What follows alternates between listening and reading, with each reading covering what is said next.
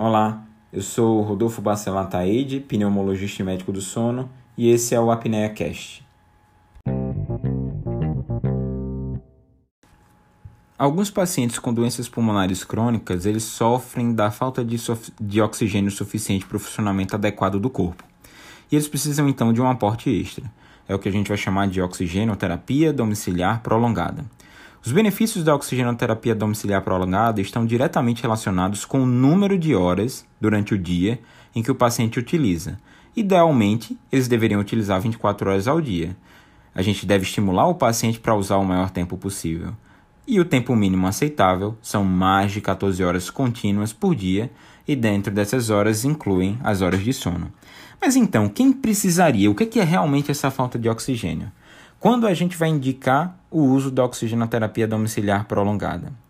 A gente vai indicar quando os pacientes eles vão apresentar uma gasometria arterial em ambiente com valores de pressão arterial de oxigênio menor do que 55 mm de mercúrio, ou a saturação arterial de oxigênio menor do que 88, ou a gente vai até subir um pouquinho o sarrafo, na verdade descer o sarrafo, ser mais permissivo, quando aqueles pacientes tiverem insuficiência cardíaca congestiva, a insuficiência cardíaca direita secundária à hipóxia, que é o corpo pulmonale, ou então aqueles pacientes já tiverem um quadro de policitemia secundária à hipoxemia, com hematócrito maior do que 55. Para esses pacientes, a gente vai usar a pressão arterial de oxigênio menor do que 60 mm de mercúrio e ou, na verdade, a saturação arterial de oxigênio menor do que 90%. Para lembrar é dois números iguais, 5588, e nos pacientes que têm alguma doença relacionada à questão da hipoxemia, a gente vai baixar o sarrafo e vão ser também dois números semelhantes terminados em zero. 60 inverte o 6, viram 90. Por mais estigmas que possam haver em relação ao uso da oxigenoterapia domiciliar prolongada, a gente deve combater esse preconceito. A oxigenoterapia domiciliar prolongada não deve ser vista como limitante pelos pacientes. Na verdade, ela está aí para dar uma maior qualidade de vida e prevenir as complicações em quem já tem uma doença pulmonar avançada.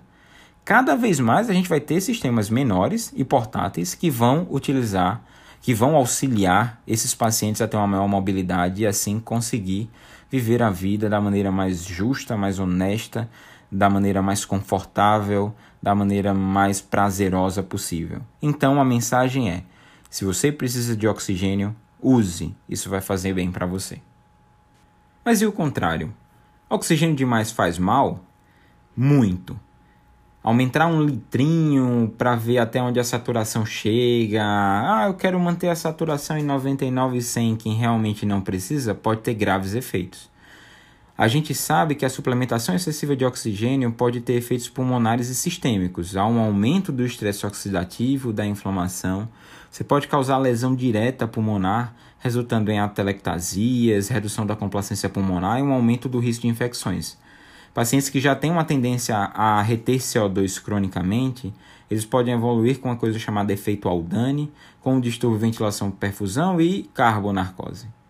Também a hiperóxia ela vai causar vasoconstricção, redução do fluxo sanguíneo coronário e diminuição do débito cardíaco, podendo piorar a situação de pacientes cardiopatas.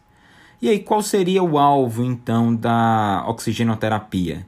Quando eu dou oxigênio, eu não posso dar oxigênio nem demais, e para quem precisa, eu não posso deixar sem oxigênio. Qual seria o alvo? Com as evidências atuais, a maioria dos pacientes não precisa de uma saturação maior do que 96%. Naqueles pacientes que já têm uma doença pulmonar crônica, que são sabidamente retentores de CO2, como os pacientes portadores de doença pulmonar obstrutiva crônica, o DPOC, o melhor seria manter uma saturação entre 88% e 92%. Curtiu? Tem alguma sugestão? Gostaria de tirar alguma dúvida? Não esquece de deixar seu comentário. E aproveita também para seguir as outras redes sociais. Estou no Instagram com o arroba Rodolfo Pneumosono e no Twitter com o arroba RBA Pneumosono. E até o próximo episódio.